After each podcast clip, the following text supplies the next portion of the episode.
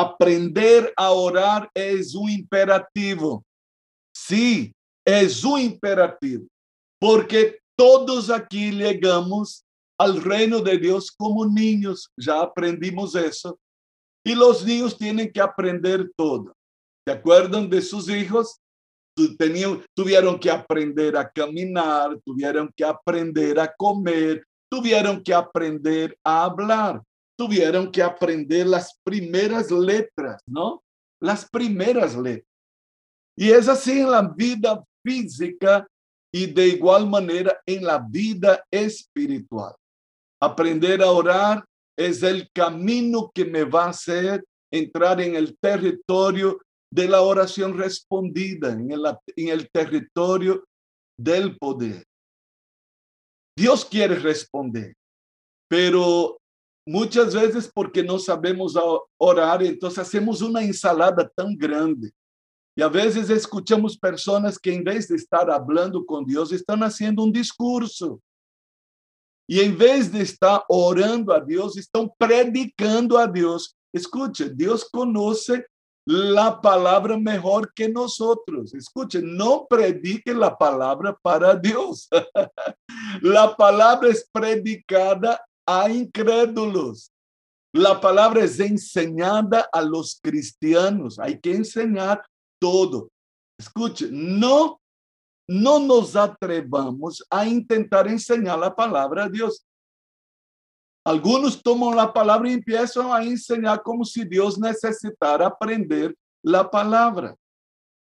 La oración no es para testimonio, porque a veces empezamos a, orar a Dios y de repente empezamos a dar testimonio de lo que estamos pasando a las personas. Eso es fruto de que no sabemos orar, mezclamos las cosas. Dios nos va a permitir entrar en los tipos de oración, porque la Biblia tiene tipos de oración y vamos a ver por qué. Porque las necesidades son distintas. Y yo no puedo posicionarme delante de una circunstancia con un tipo de oración para otra circunstancia. Vamos a ver eso. Pero hoy queremos terminar uh, la cuestión del estorbo a la oración. Sí, Dios quiere responder mi oración, pero la Biblia me dice que el pecado puede estorbar mi oración. Si yo contemplo el pecado en mi vida, el Señor no me oirá.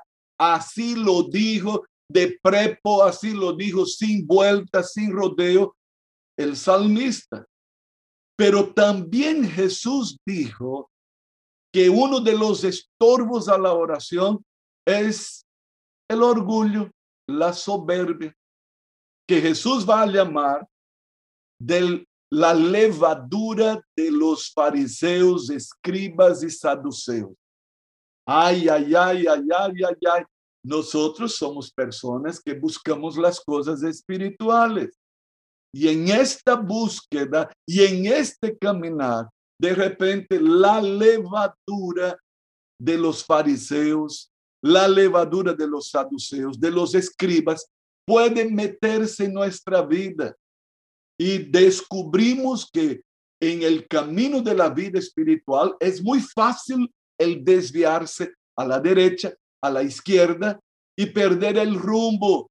En vez de ir a Dios, yo de repente empiezo a hincharme y empiezo a compararme con los demás y empiezo a, permitir que este espíritu maligno transforme mi vida espiritual de ser una bendición en ser un ogro, en ser una cosa deformada, en ser un religioso.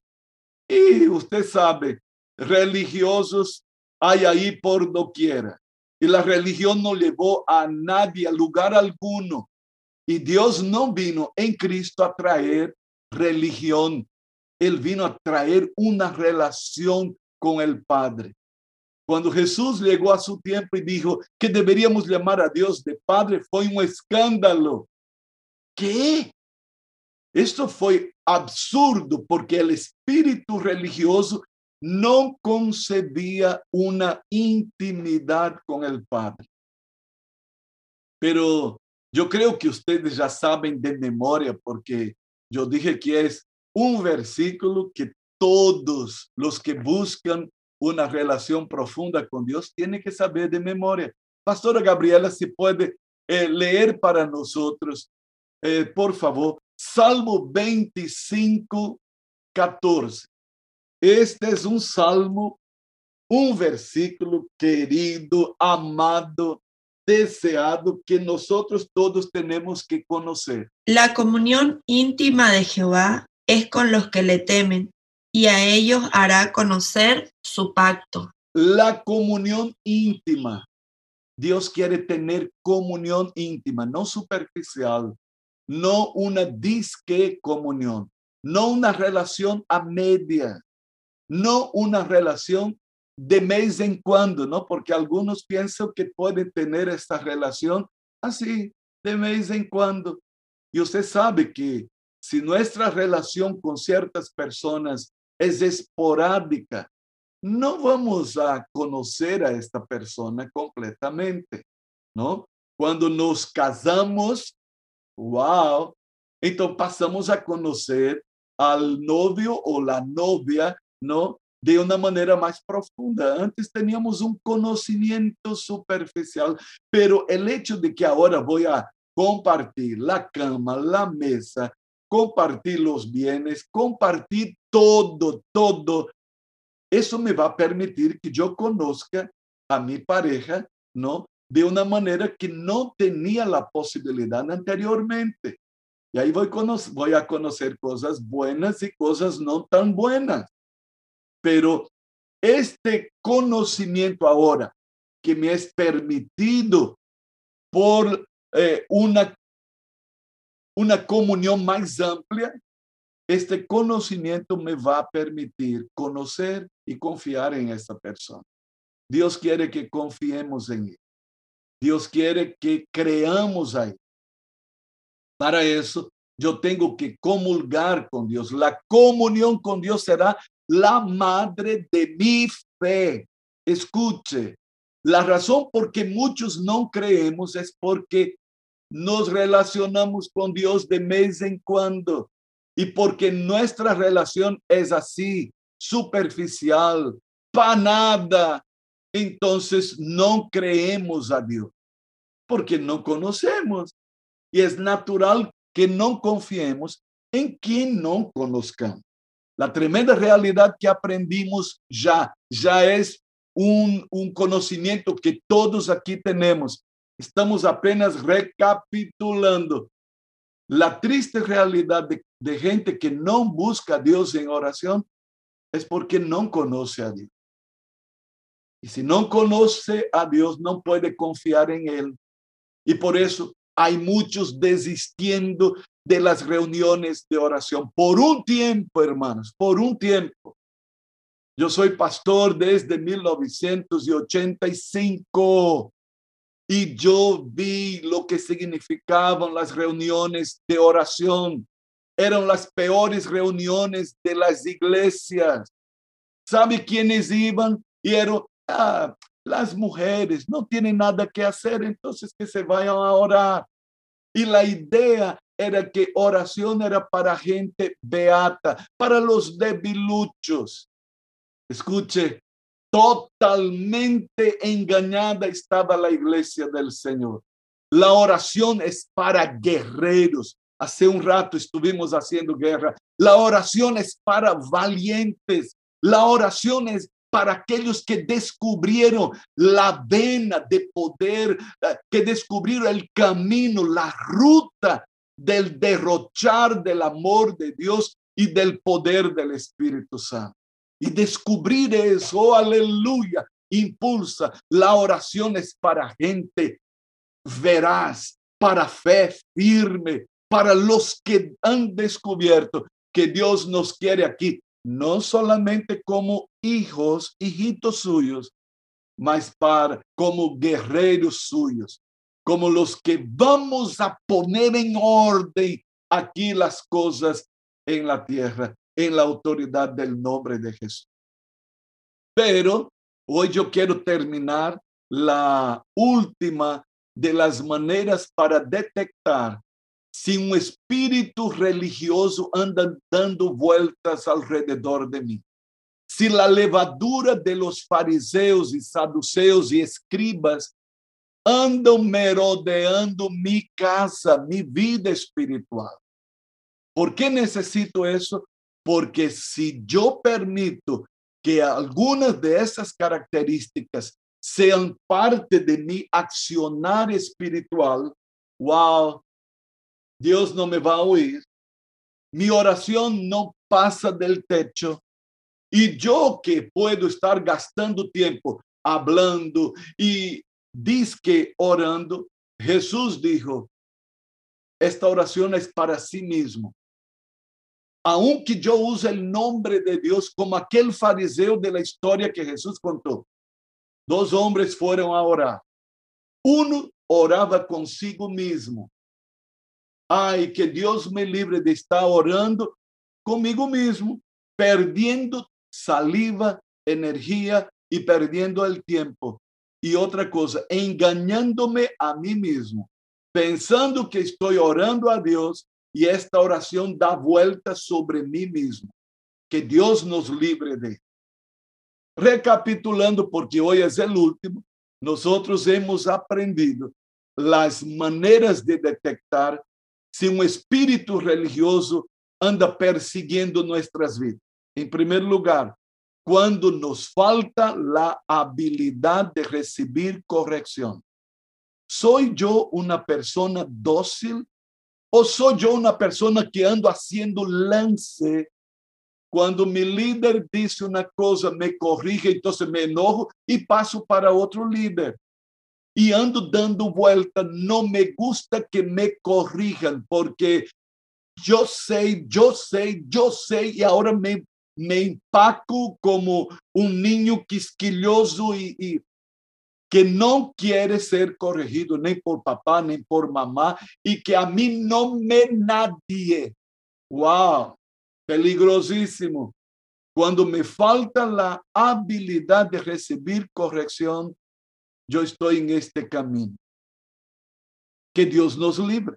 Em segundo lugar, quando nos jactamos por lo que somos o por nuestros logros, porque yo he hecho, porque yo soy así.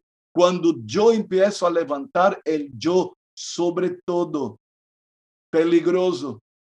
Eh, Juan el Bautista dijo de sí mismo que él crezca y que yo mengue. No hay palabrita tan chica, mas tan peligrosa como el yo. Cuidado, hermanos. El yo puede matarnos. Fue el primer orgulloso y soberbio que allá delante del trono de Dios dijo, yo subiré, yo montaré mi, trono en las estrellas, yo voy a ser semejante al Altísimo. Y su caída fue muy fea. Cuando yo creo que yo soy el tipo de la película cuando mis logros, cuidado, ahí están, ahí está, ahí en el mundo afuera, el humanismo diciendo, tú puedes, tú puedes, yo puedo, yo puedo. Escuche, la Biblia dice distinta. Todo lo puedo en Cristo que me fortalece. Y Jesús ya dijo a todos nosotros, sus discípulos, separados de mí, nada podéis hacer. Todo lo que yo soy, todo lo que yo he conseguido, solo fue por causa de Jesús. ¿Puede decir amén? ¿Puede decir gloria a Dios?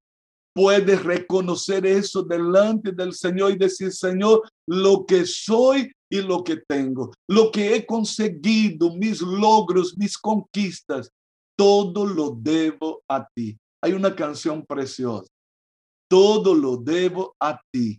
Y esta es una canción en línea, en línea con la bendición de la palabra del Señor. En tercer lugar, hemos visto que cuando tenemos la inclinación de ver maldad en los demás. Eso es la maledicencia o encontrar falta en los demás es un espíritu demoníaco, no es un don del Espíritu Santo.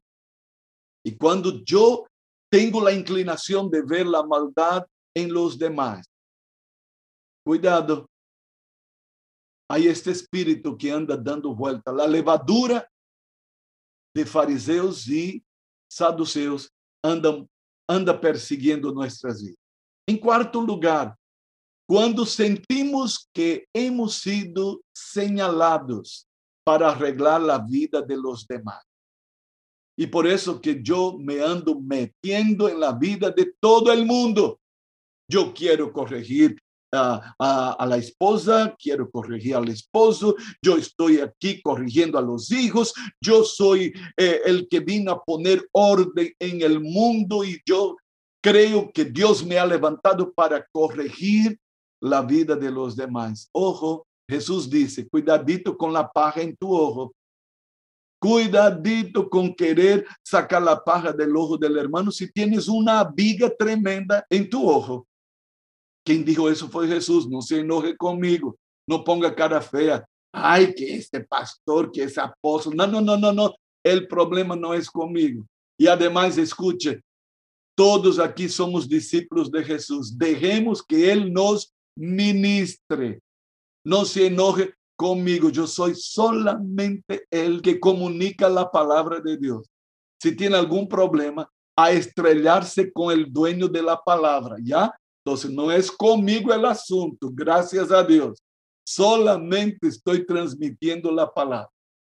Pero esta es otra manera de detectar si este espíritu religioso, farisaico, anda persiguiendo nuestras vidas.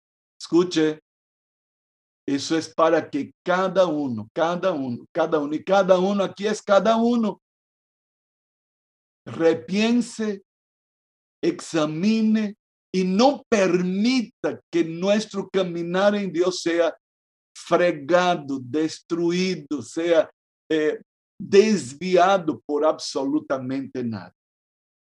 En quinto lugar, es cuando empezamos a sentir que estamos más cerca de Dios que los demás. Cuando empezamos a mirar los otros desde arriba del altar donde nosotros somos o estamos y empezamos a juzgar a los otros. A estos pobres ahí que no son absolutamente nada. El fariseo de la historia de Jesús dijo, gracias te doy Dios que no soy como aquel que está allá atrás. Cuando, cuando pensamos que estamos más cerca de Dios, sabe, el acercarse a Dios debe conducir a nosotros a, a la humildad, a un corazón quebrantado y agradecido a Dios. Hemos llegado hasta aquí porque Dios ha sido bueno con nosotros y nos ha permitido Escuche, en sexto lugar, otra manera tremenda de detectar si este espíritu está dando vueltas, si la levadura de los fariseos está aquí, a la vuelta de la esquina, es cuando nuestra vida de oración se hace mecánica. Ya no tiene sabor, porque se hizo mecánica, entonces ya no sentimos el fuego de Dios, ya no amamos estar en la presencia de Dios, ya no tenemos el calor de la presencia de Dios. Escuche, ay, porque es fulano que está orando, entonces yo me distraigo, yo miro una cosa, miro otra. Perdemos el fuego espiritual. Necesitamos tener este cuidado en nuestra vida. Em séptimo lugar, este espírito farisaico anda dando volta quando exigimos ou demandamos reconhecimento por lo que hacemos en el reino de Dios. Y ahí yo quiero que me reconozca el apóstolo, que me nombre mi líder, que me ponga en posición de, de privilegio, porque yo quiero que me reconozcan porque a final de cuentas yo soy líder de célula en esta iglesia, hace 10 años que soy líder de célula, no me tomo en cuenta. Y decíamos, cuidado, hay uno que tiene recompensas extraordinarias para nosotros. No tengamos temor, servimos a Dios. Y que Dios me vea es lo suficiente. Que Dios me vea es lo maravilloso en este caminar con Dios. Porque la palabra de Dios dice que Él vendrá y vendrá con recompensa. Pero queremos hoy terminar las ocho maneras de detectar que este espíritu maligno que quiere estorbar nuestra vida de oración, que no se asome a ninguno de nosotros. Es cuando tenemos un espíritu de crítica acerca de las manifestaciones del Espíritu Santo de Dios. ¡Wow! Cuando empezamos a criticar lo que es la obra del Espíritu Santo. Y cuando empecemos a querer dictar lo que es de Él y lo que no es de Él. Cuidado, ninguno aquí es más grande que el Espíritu Santo de Dios. Pero es posible eso, apóstol. Sí, es posible eso. Y empezar a juzgar al Espíritu Santo o inclusive a rechazar al Espíritu Santo es rechazar a Dios mismo. Y le voy a decir, los fariseos hicieron eso y está registrado en la palabra de Dios. Voy a pedir al pastor Gilberto, vamos ahí a Mateo capítulo 12, versículos del 22 al 32. Y quiero que todos prestemos atención. Quem está hablando es Jesús. Quem está hablando es Jesús. Este texto es tremendo. Preste atención lo que nos dice Mateo. Entonces fue traído a él un endemoniado, ciego y mudo, y le sanó de tal manera que el ciego y mudo veía y hablaba. Y toda la gente estaba atónita y decía, ¿será este aquel hijo de David? Mas los fariseos al oírlo decían, este no echa fuera los demonios sino por Belcebú, príncipe de los demonios. Sabiendo Jesús los pensamientos de ellos, les dijo, todo reino dividido contra sí mismo es asolado, y toda ciudad o casa dividida contra sí misma no permanecerá. Y si Satanás echa fuera a Satanás contra sí mismo, está dividido. ¿Cómo pues permanecerá su reino? Y si yo echo fuera los demonios por Belcebú, ¿Por quién los echan vuestros hijos? Por tanto, ellos serán vuestros jueces. Pero si yo por el Espíritu de Dios echo fuera los demonios, ciertamente ha llegado a vosotros el reino de Dios. Porque ¿cómo puede alguno entrar en la casa del hombre fuerte y saquear sus bienes si primero no le ata? Y entonces podrá saquear su casa. El que no es conmigo, contra mí es y el que conmigo no recoge, desparrama. Por tanto os digo, todo pecado y blasfemia será perdonado a los hombres, mas la blasfemia contra el Espíritu Santo no le será perdonada. A cualquiera que dijera alguna palabra contra el Hijo del Hombre, le será perdonado. Pero al que hable contra el Espíritu Santo, no le será perdonado ni en este siglo ni en el venidero. Wow. Hermanos, qué, qué palabra tremenda eh, pronunciada por Jesús. Hermanos, ¿cuántos han pecado contra la obra del Espíritu Santo? Juzgando que el Espíritu Santo eh, es cualquier cosa. Ah, quizás usted que, que ha llegado después que la visión ya está establecida, no sepa lo que pasamos cuando empezamos con la visión celular en el modelo de los 12. Se armó un lío muy grande. Nosotros tuvimos pastores que inclusive decían que lo nuestro era diabólico. Hace 20 años que Dios estaba implantando la visión de las células ah, hace 20 años atrás que nosotros decíamos, eh, no tenemos idea de lo que Dios quiere con esta visión.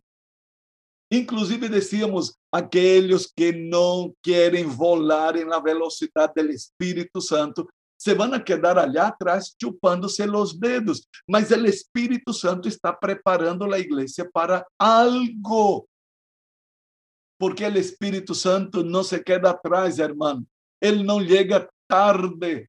Él preparaba su iglesia para que, ¿sabe para qué? Para un tiempo como este, en que empezaron a decir, no, no, no, no van a los templos, no pueden reuniones. Cuando llegó esta pandemia el año pasado, ¿qué pasó? Muchas iglesias que no aprovecharon el mover de Dios se quedaron desesperados porque solo tenía una forma de hacer iglesia, la forma tradicional. Pero tú y yo, escuche, todavía seguimos. La única cosa que todavía no hicimos y vamos y vamos a prepararnos, porque si la cosa sigue como tal, es hacer encuentros. Pero ya tengo hasta una directriz del apóstol René, haga un encuentro con poca gente. Y yo digo, vaya, che, es verdad, es verdad. Nuestro primer encuentro fue de 27 personas. Y éramos solamente dos, la apóstola y yo que dirigíamos este encuentro. Dos personas haciendo un encuentro para 27. Y podemos hacerlo. En el nombre del Señor, Dios va a orientar y va a encauzar todo porque vamos a tener un mover de Dios. ¿Sabe qué, hermanos? Nada nos ataja y con esta visión el Espíritu Santo estaba preparando a la iglesia para un tiempo como este. ¿Por qué? Hermanos, ya hicimos matrimonio online, ya hicimos bautismo de 20 personas, ya pudimos hacer escuela de líderes, legitimar, pudimos hacer consejería, todo online. Y necesitamos prepararnos porque no sabemos ¿Cuándo vamos a tener, o hasta cuándo vamos a tener estos medios? Pero sabe que cuando empezamos el mover celular, una guerra, una guerra de aquellos que empezaron a decir que, que esta visión era, era demoníaca, era una tropa de herejes, sabe que Dios mismo se encargó. Y aquí están los líderes, pastores que nos acompañaron allá al inicio, cómo Dios empezó a pesar su mano sobre aquellos que se levantaron para decir que la obra del Espíritu era una obra de demonio. Escuche, los fariseos han existido y este espíritu maligno, esta levadura ha perseguido la iglesia de Cristo. Cuidado, hermanos, cuidadito. Usted de repente escucha a un pastor y ve un ministerio que predica diferente. No juzgue. Cuidadito con esta boquita que tenemos.